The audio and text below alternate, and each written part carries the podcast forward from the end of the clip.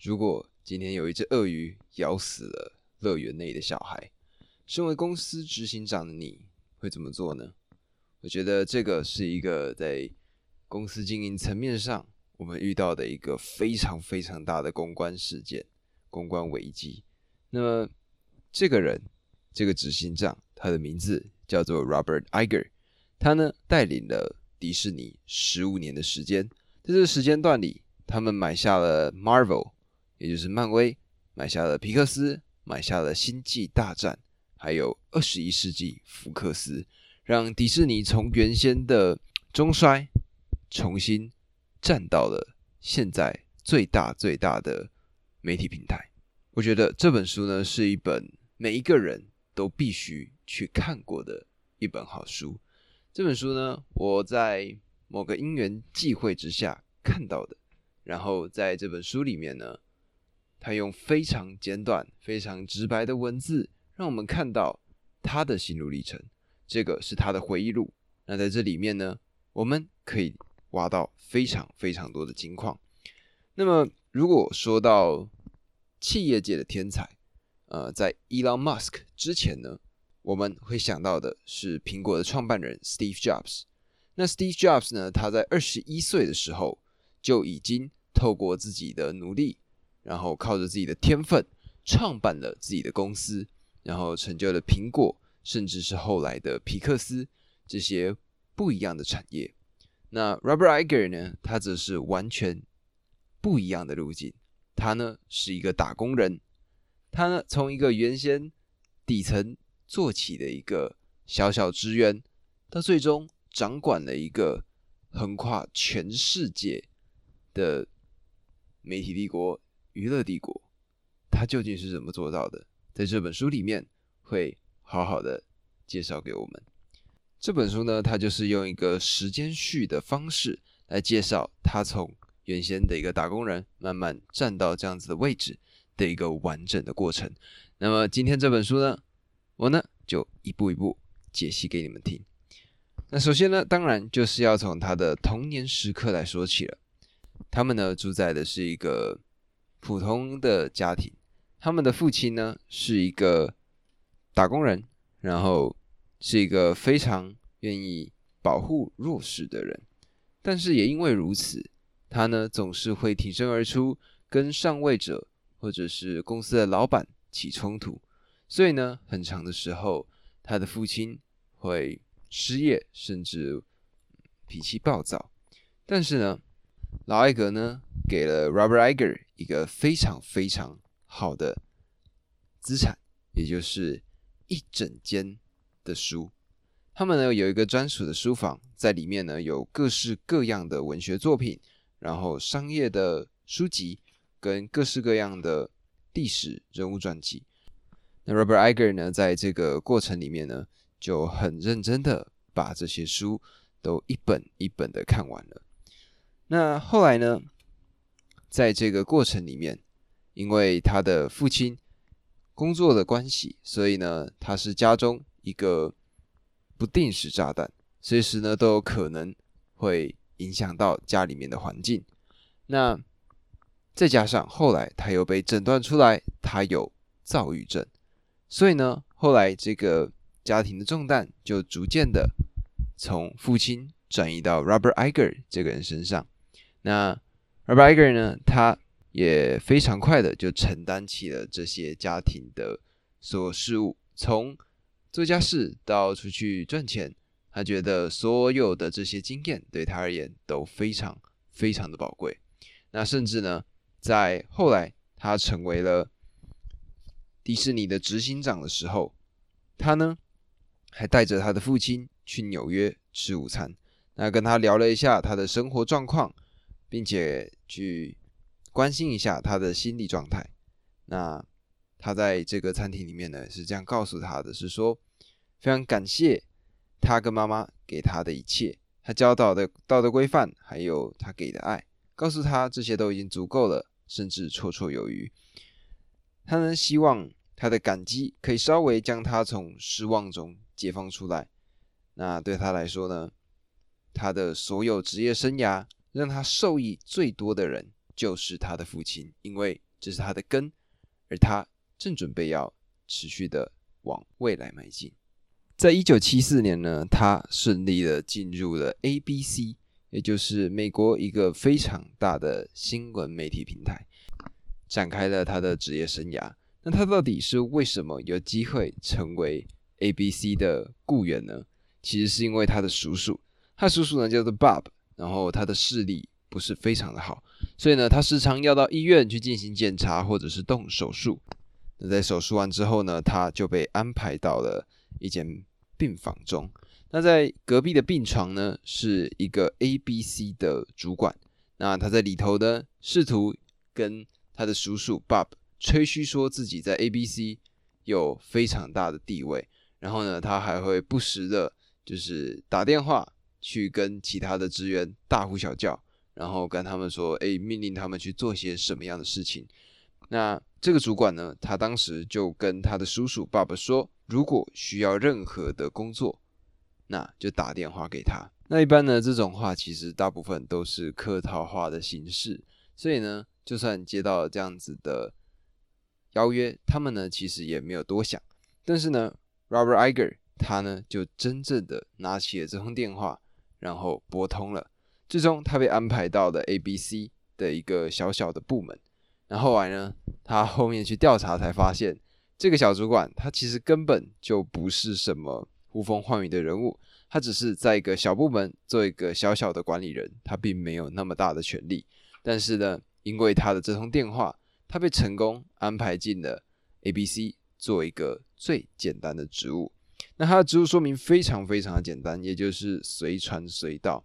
所以呢，在那个时间段里面，他呢会去各式各样的摄影棚，甚至有些时候凌晨四点半就要到达他们的摄影棚里面。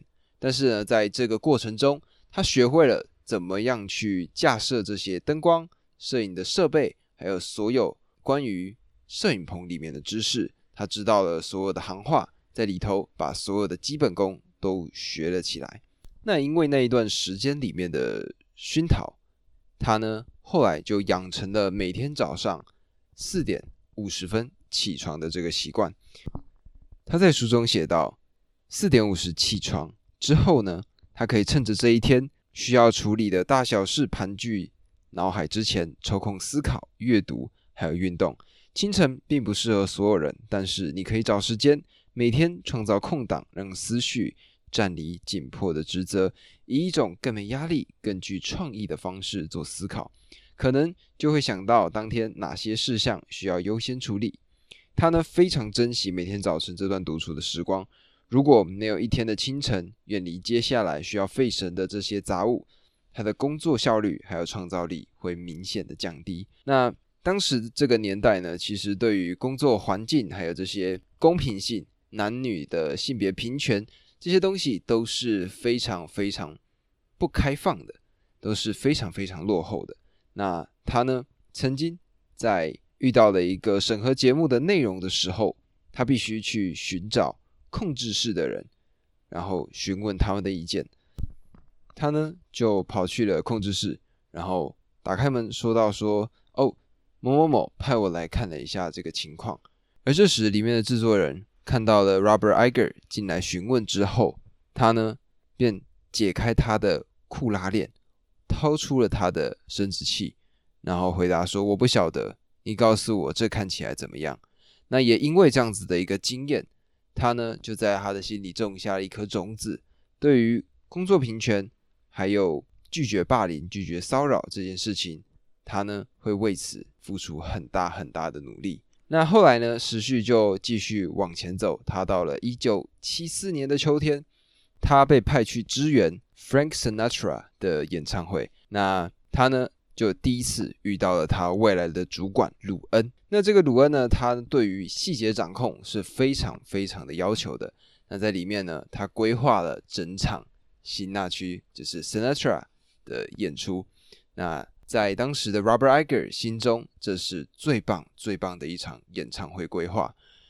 而他呢，也在里面写到了他跟 Frank Sinatra 的经验。当时呢，一位副制作人就跟 Robert Iger 说到说，Sinatra 他需要李士德林的漱口水，然后他需要人马上去买它。而这时候，Robert Iger 呢，他就用尽全力的奔跑，走到最附近的药局，买下了李士德林的一杯漱口水。然后他敲敲门，跟副制作人说：“哎，漱口水已经好了。”然后里面突然来了一个很熟悉的声音，Frank Sinatra 呢就这样把他邀请到了他的休息室里面。那也因此呢，他得到了一个刻有 Frank Sinatra 签名的打火机。那这个呢，也是他最爱最爱的宝贝之一。那从这件事情之后呢，他体会到了鲁恩这位主管他对于播放节目的所有细节的要求。然后对此他也非常非常的喜欢，但是后来资源结束之后，他又回到了原先的部门。那他原先的这个部门呢，其实是有一点状况的。这个部门的主管呢，他涉嫌贪污，他会做很多很多的事情，并且收取回扣。在面对到这样的情况呢，他其实也不愿意去再继续为此工作了。然后他呢，就一直试图。要去寻找方法，或者去检举，或者离开，或者去做一些其他的工作。那在面对到这样子的情况的时候呢，有一天他被叫到了办公室，那他遇到的就是当时他的主管。那个主管呢，就试图要栽赃，把所有的罪行栽赃给 Robert Iger。然后呢，他就跟 Robert Iger 说：“你呢？”再也没有升迁的机会了。而当时他的主管呢，给了他两个礼拜的时间，让他去新的部门找工作。而最后呢，他呢去申请了 ABC 体育的职缺，然后最后呢，他就成功的转往了 ABC 体育。那 ABC 体育呢，在当时是最鼎盛的时期，是一九七零到一九八零年代。那当时体育部门呢，可以说是所有新闻产业最赚钱、最赚钱的一个部门。那他们呢就很常会去各式各样的地方进行采访，然后播放运动，播报各式各样的球员的新闻。那他们的排场也是非常非常的夸张的，他们会坐很好的飞机，他们会有非常好的五星饭店，然后他们的出入都是跑车接送的。对他们来说呢，ABC 的体育部门的员工其实就是 ABC 中的大明星。那在这里呢，他就开始认识到了很多不一样的人。而刚刚我们说到的 Frank Sinatra 的主办主管的名字叫做鲁恩。这个鲁恩呢，就是体育部门的主管。那他呢，就正式的成为了 Robert Iger 的主管了。鲁恩呢，是一个非常非常具有个人特色的主管。他呢，对于细节的要求非常非常的仔细。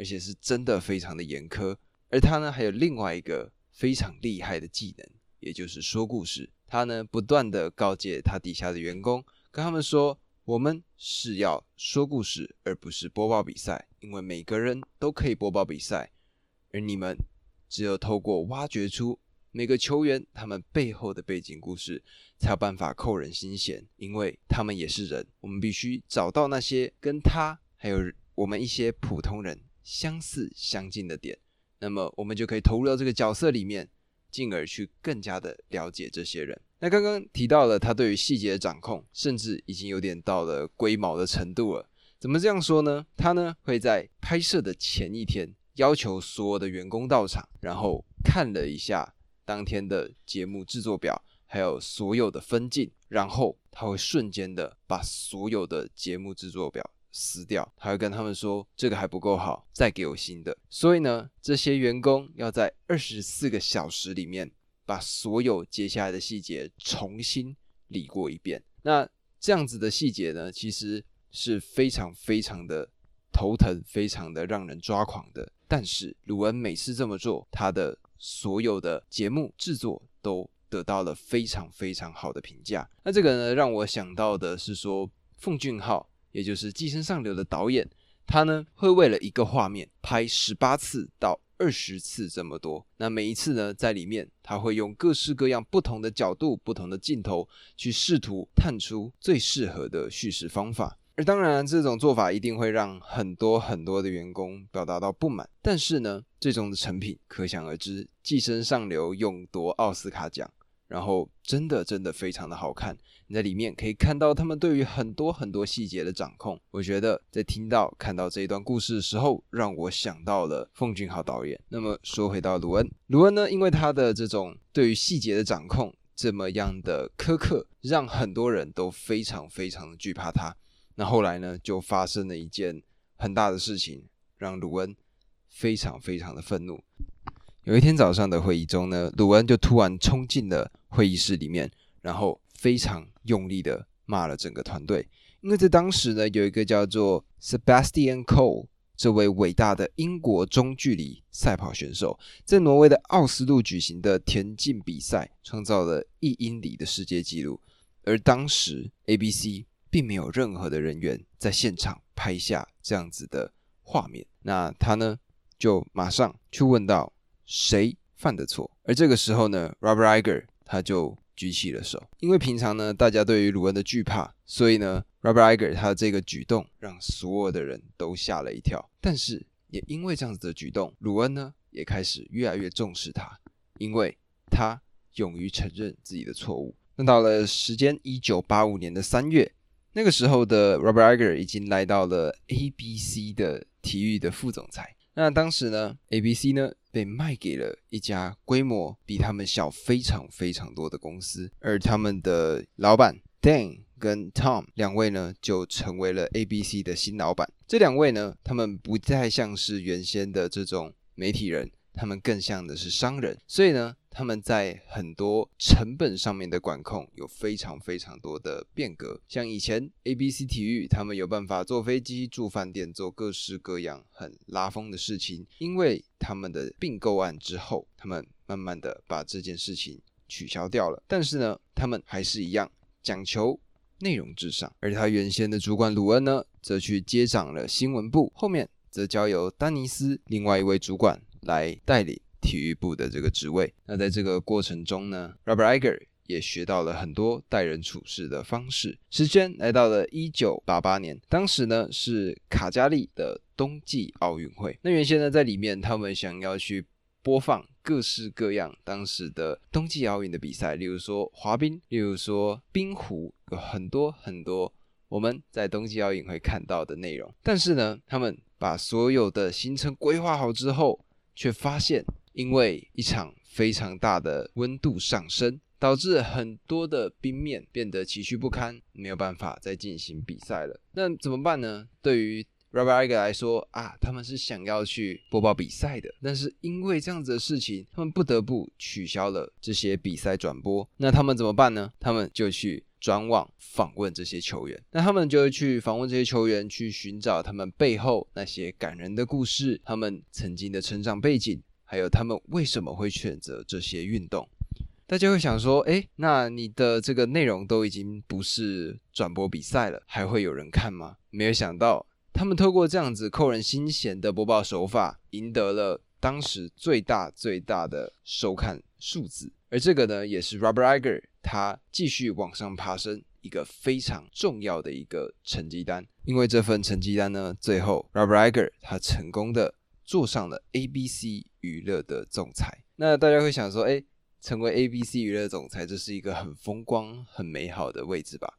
但是呢，对于当时 Robert Iger 来说是非常非常恐慌的，原因是在于说他完全没有娱乐产业。相关的经验，他不知道要怎么样去播报节目，不知道要怎么样去让更多的人喜欢这些电影、这些节目的制作。那在遇到这样子的情况呢，我们可能会有一些普遍的见解，是觉得，哎，我们应该要防卫自己，告诉自己说，哦，我是行的。Robert Iger 呢，他做了一个完全相反的示范，他呢完全承认自己目前做不到，但是他会一直的去询问问题，他呢。会找来各式部门的主管，然后对于各种节目的制作，他会很认真的询问，然后告诉他们说，我应该要怎么处理会比较好。然后透过这样子的过程，他去学习、去分析，然后慢慢的开始逐渐理解到娱乐产业的业务。那也在他成为这个娱乐总裁之后，他做过了很多很多不一样的内容，例如说在当时非常非常火红的一部神剧，叫做《双峰》。它很特别，然后让人家感受到它的一些神秘之处。那当然，后面呢，因为 Robert Iger 他的一些要求，导致双峰后面变得收视率变得没有那么好。但是他呢，在这个过程里面理解到了他应该不要去插手这件事情。但是由于双峰，他呢也开始认识到了各式各样的导演，例如说 Steven Spielberg 或者是 Martin Scorsese，这些都是在好莱坞非常非常著名的大导演。而因为这些非常非常卓著的战绩，他呢。在一九九四年，成功的成为了首都城市 ABC 公司的总裁兼营运长。所以呢，他从原先一个小小的 ABC 职员，到现在成为了管理整间公司的总裁。那这个呢，就是一个慢慢慢慢进步的过程。那接下来呢，在他升任营运长不久之后，一九九五年的春天，华特迪士尼。当时公司的执执行长 Michael Asner，他呢就开始询问要收购首都 ABC 公司，而这个呢就开启了 Robert Iger 他的人生的新的篇章。最终 ABC 呢以一百九十五亿美金的价格卖给了迪士尼，那 Robert Iger 正式成为了迪士尼的其中一员。而虽然呢迪士尼收购了 ABC。他们呢，其实在当时并不是那么样的风光的，因为呢，大概在十年之前，《狮子王》或者是那些经典的动画撑起了迪士尼的霸业，而在那之后呢，迪士尼已经连续好多年。都没有出现厉害的作品了，所以呢，他们对于很多细节的要求，甚至内部的纷争非常非常的多。而他们当时的总裁，也就是 Michael Asner，他呢也因为各式各样的因素杠上了。很多不一样的人。首先呢，他杠上的是苹果的执行长 Steve Jobs。当时呢，贾伯斯他被踢出了他自己原先的公司苹果，然后呢，他创立了他自己的另外一间电脑公司 Next，并且他买下了 Pixar。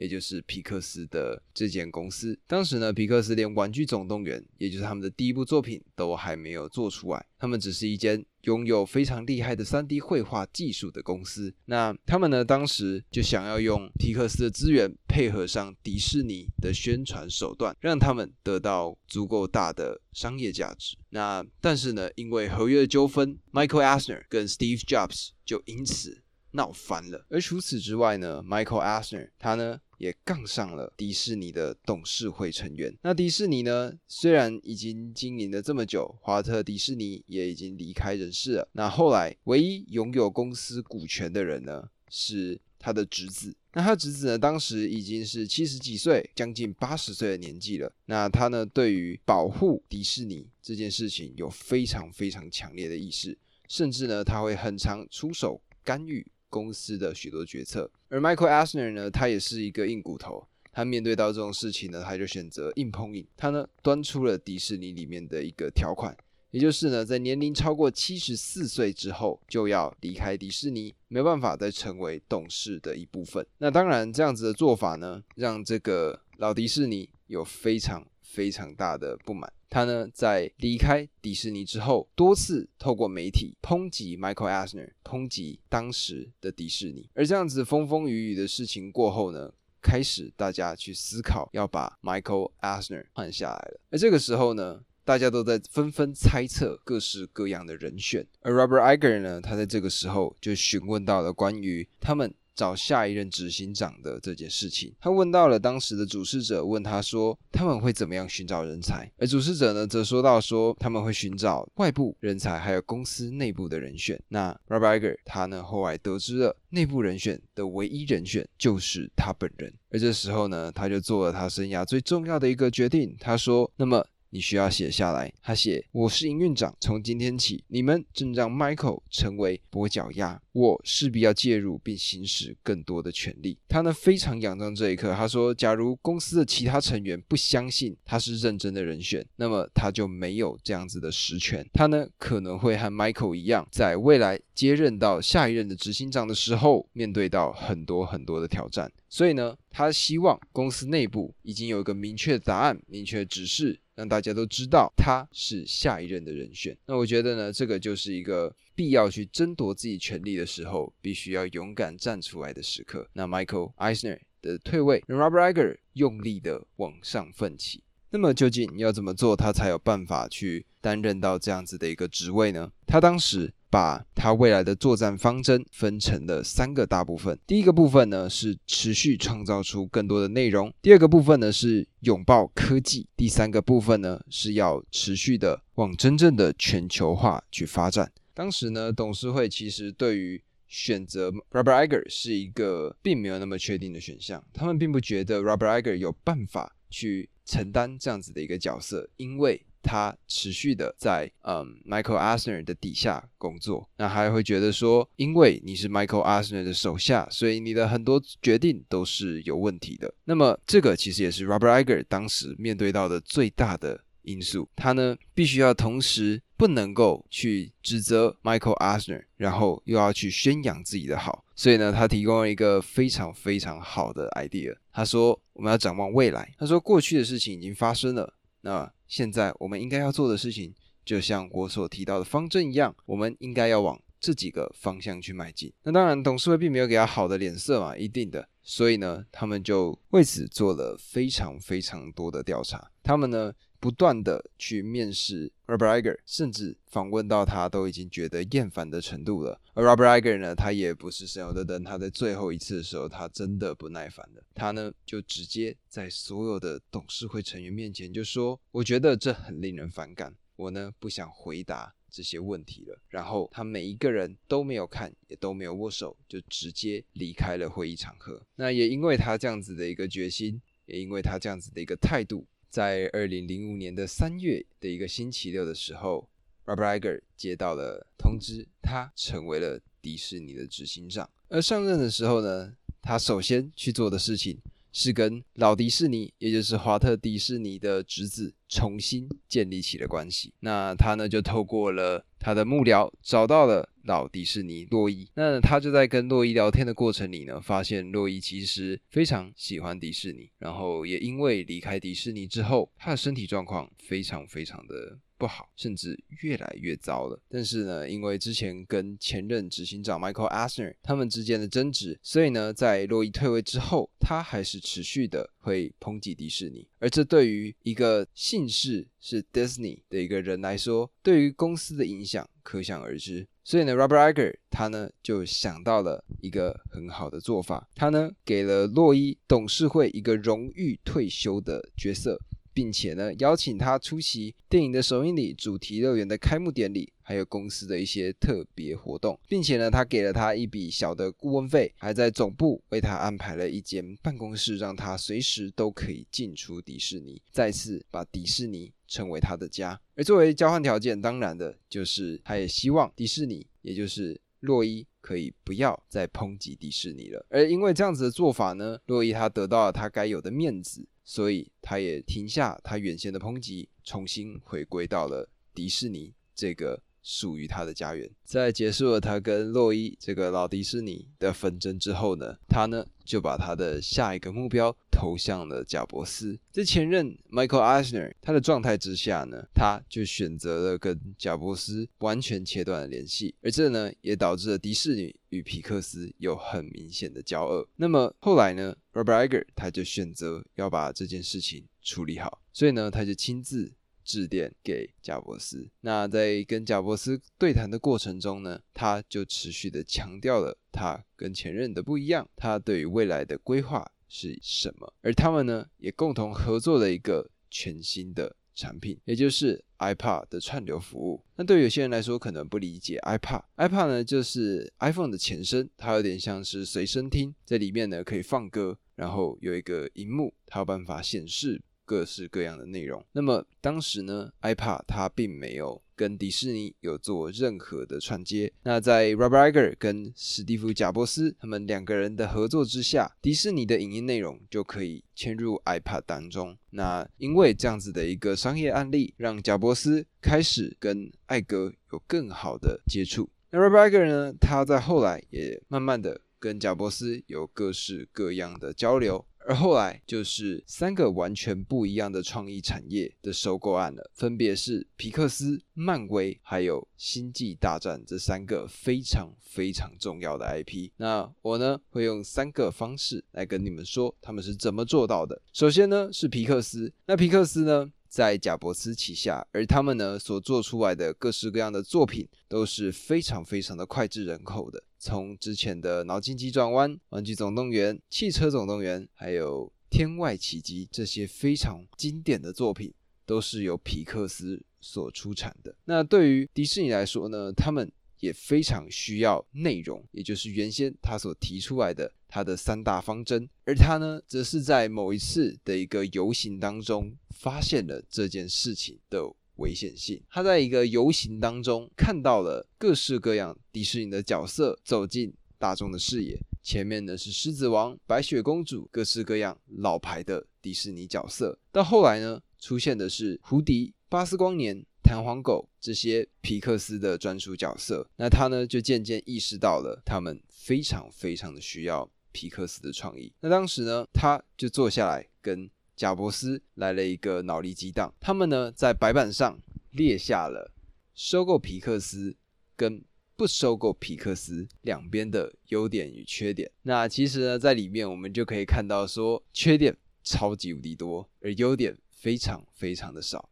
聊聊几个，但是呢，在贾伯斯的认知里面，就是不可以让一大堆的缺点去盖掉可能非常强而有力的优点。所以呢，他们在几经各式各样的周旋、各式各样的了解之后。最终，迪士尼买下了皮克斯，而他们呢，也告诉了皮克斯的两位执行长，一个是约翰拉塞特，跟另外一个是艾德卡特摩。这两位呢，一个是非常会说故事的天才，这位非常会说故事的天才约翰拉萨特，他曾经是迪士尼的员工，但是呢，他当时想要使用科技去做各式各样的影片内容、动画内容，而当时的迪士尼老屁股觉得这件事情完全不可行，所以把拉萨特 fire 了，那所以拉萨特被炒鱿鱼之后，才会跳槽到皮克斯里头。所以后来对于拉萨特来说，这有点像是回娘家的感受。而艾德呢，则是创造出所有皮克斯动画的最重要的一个人物。而他们在拥有了故事、说故事技巧，还有技术制作的能力之后，皮克斯跟迪士尼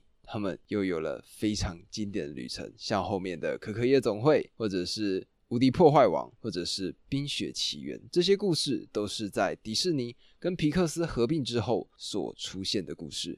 那至于说皮克斯他们是怎么样走起来的，有另外一本书叫做《创意电力公司》，里面就说到了这一系列的内容。那也在未来，我呢也会介绍给各位听。那么讲完了皮克斯的部分之后，可以想见的，贾伯斯跟 Robert Iger 两个人的关系越来越好了。那直到有一天呢，贾伯斯他突然跟 Robert Iger 说到说：“哎，我们去散步吧。”那他们呢在散步的途中呢，贾伯斯就提到了自己胰脏癌的状况。那他呢是这样说到的，就是他原先就有胰脏癌的这个问题了。那因为后来换了胰脏之后，他以为状况就会变得很好，但没想到这个癌症又再度回来了，而且这次更惨的事情是他。蔓延到了肝脏，蔓延到了其他的器官了，所以他呢会卸下苹果的职位，然后好好的抗病。而这个消息呢，他并没有向任何外界的人士透露，所以可见 Robert Iger 跟贾伯斯在当时已经创造出了非常深刻的友谊。那当然，在这件事情过后几年的时间，贾伯斯的身体就越来越糟糕，情况越来越恶化。而在不久之后，苹果的老板，苹果的创办人。贾伯斯就离开人世了。虽然贾伯斯已经离开人世了，但是呢，在这之后，皮克斯结合了迪士尼的资源，两边创造出了非常多经典的动画作品。那么，如果说收购皮克斯是为了他们说故事的能力，还有他们的动画技术，那收购漫威就是在强调所谓的 IP。那各位对于漫威这个电影，我想。应该都非常的熟悉吧？从原先的最早的钢铁人，到后面的复仇者联盟、美国队长，到现在的蜘蛛人，甚至是后面更多不一样的新角色，我们呢已经很常在大荧幕上可以看到那些超级英雄电影，而这些呢，大部分都是来自于漫威。而超级英雄电影呢，它就是一种大家内心的一种想象，就是如果我有这样子的超能力。或者是如果我可以拯救某件事情，这是一个基本上大家都能够接受、都会喜欢的一种题材。所以呢，Robert Iger 他呢就决定要去仔细统整、仔细研究漫威他们到底有多少的角色。就呢一研究之后，发现不得了，他们有七千多个角色尚未开发。所以呢，我们现在看到的这些，不管是黑豹，不管是黑寡妇，不管是美国队长。钢铁人、绿巨人这些角色都只是漫威宇宙里面的非常非常小的一个小部分而已，所以可想而知，如果整个漫威宇宙打开来之后，会有多么不一样、多么庞大的世界观。Robert Iger 就是看中了这一点而去买。那如果说皮克斯呢，他们的两个主要负责人是一群异想天开、怀抱着童心，然后想要去创造很多。美妙事物的人，那漫威的老板只是一个完完全全的商人。他是一个从中东地区逃难来到美国，然后白手起家的一个人物。那在这个过程里，他呢后来靠着自己的努力，最后买下了漫威的公司。所以呢，Robert Iger 在跟他谈判的过程中，使用的是更多的关于这些商业上面，他们应该要怎么样去处理。而在非常多的谈判。来回的周旋之后，他们最终买下了漫威。那在哪里我们可以看到漫威成为迪士尼旗下的作品呢？其实，如果你们去看《无敌破坏王》的第二集，那在里面呢，他们就来到了一个乐园。在这个乐园里面，他们出现了很多很多不一样迪士尼的 IP，而其中呢，就会看到钢铁人从旁边窜出来那个画面。然后远远的就看到了漫威这样的字样。那近些年来呢，我们也看到了越来越多、更多新的关于漫威的续作，从动画、舞台剧到影集，我们都一个一个看到了。那未来呢，他们还有很多不一样的事情正在发生。所以，漫威七千多个角色，我想演到一百年之后，或许都还没有演完吧。那么买下了漫威之后呢，他们。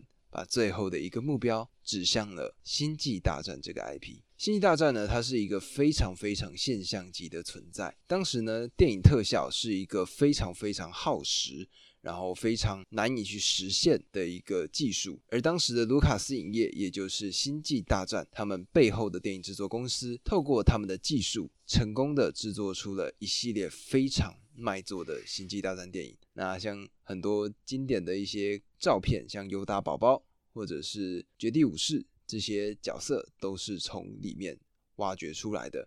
而他们的老板也刚好就是导演，也就是卢卡斯影业本人卢卡斯。那他呢，与前面两家漫威跟皮克斯的最主要差异是在于说，卢卡斯就是星际大战的灵，所以呢，他很用力的、很努力的想要。保存这件事情，但是他后继无人，他的小朋友并没有办法去承接他这个事业，而他也认为未来迪士尼才有办法把《星际大战》这样子的作品持续的延续下去。那后来呢，Robert Iger 他呢理解到卢卡斯他内心的需求，因为对他而言，这个就是他从年轻一直奋斗到老的唯一的一个事业，所以呢，他也是给足了面子。那在谈判的价格之后，最终《星际大战》。也成为了迪士尼的一部分。那在买下了三间不一样的创意公司之后呢，他们则把他的下一个目标往科技的方向去发展。他们买下了一间科技公司，然后开始使用串流平台。什么是串流平台呢？也就是我们现在看到 Netflix 这样子的概念，有点像订阅制。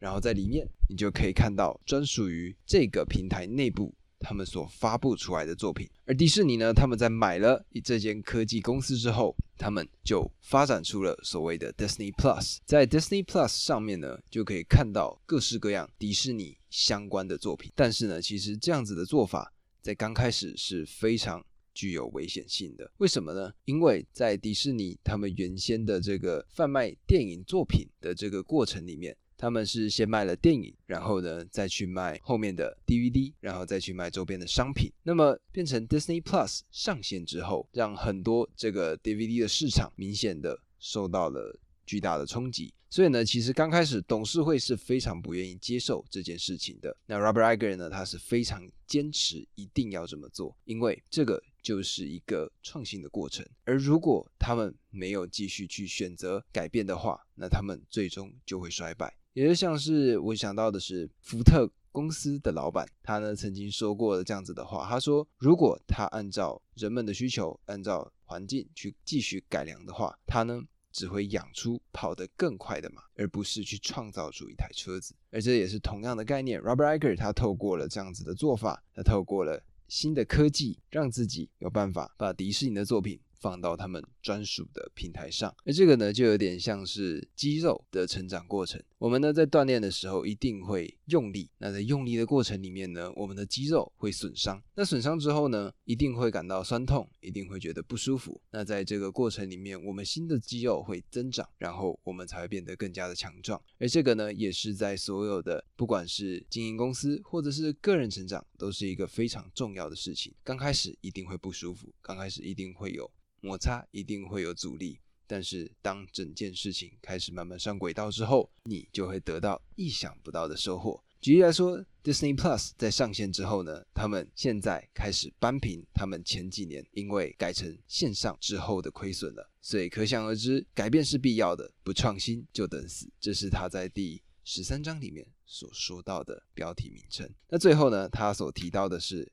原则这件事情，那在当时的时空背景呢，就是很多女性演员或者是男性演员受到了性骚扰这样子的风波而出现的 Me Too 运动。那在当时，在迪士尼内部也有一些比较位高权重的这些经理主管们也深受这样子的风波。但是如果今天迪士尼他们护短的情况下，当然事情。最后会过去，但是这个有违迪士尼的原则，所以呢，当时皮克斯的主管，皮克斯的领头羊约翰拉萨特，他呢因为非常喜欢跟别人抱抱，所以呢让有些人感受到不舒服。那这件事情他其实可以大事化小，小事化无，但是呢，Robert Iger 基于对于迪士尼的这个核心价值。他呢便决定让拉萨特放六个月的长假，然后等风波过去。那我觉得呢，他在书中写到了一段话，那我认为这个是他对原则最重要的一个解读。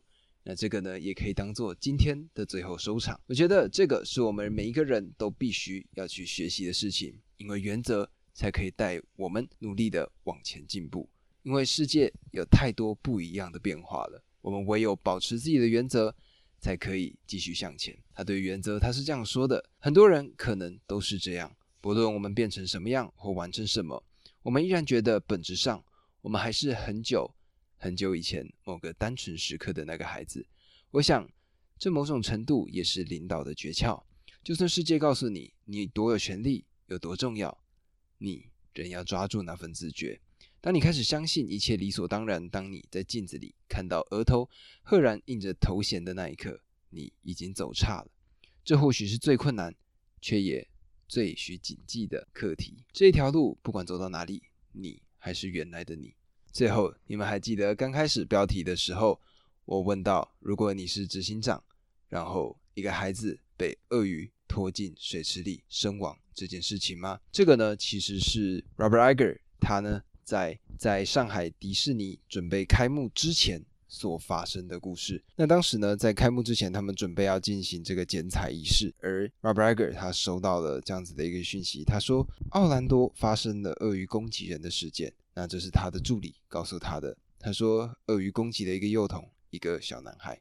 那在面对到这样子的情况呢，其实很多的大公司他们对于这些。意外事件，他们呢都会请那些专业的公司发言人来代表官方发声。但是呢，Robert Iger 觉得这样子的做法有一点冷漠，甚至有一点胆小。而他认为呢，处理这件事情还是要他亲自来处理。所以呢，他就透过关系找到了这个男童家长的电话，然后亲自致电给这位家长。那他呢就打电话过去跟他说，他是迪士尼的 CEO。那如果有任何可以帮忙的地方，他都会愿意帮忙。那对方的家长呢？他则回到了这样子的电话，他说：“答应我，不会让我的儿子白白牺牲。”他边说边啜泣，在背景的声音里面可以听到他的妈妈也在啜泣。他们说到答应我，你会尽一切努力防止这种情况发生在另一个孩子身上。而在这件事情之后，Robert Iger 他答应他了，并且瞬间打电话给奥兰多管方，让他们赶快去处理。最终在不到二十四个小时的时间里面，他们呢就在整个园区架设了绳索和围栏，并立起警告标志。而这个园区的面积有足足两个曼哈顿这么大，所以呢，可见他们在处理这些危机事情上是多么仔细、多么迅速的。那我想呢，最厉害的就是他呢，在面对到这些事情的时候，可以保持冷静，并且不让这些负面情绪去干扰到他接下来在上海迪士尼剪彩的这个活动。那我想，这个就是一个专业的。经理人他在面对到他的人生所写下来的一本回忆录，那我觉得对于每个人来说都是一个非常非常好的一本教材。那有兴趣的朋友也可以去买来看一看。那这个呢就是今天的单机啦，我们下期见，拜拜。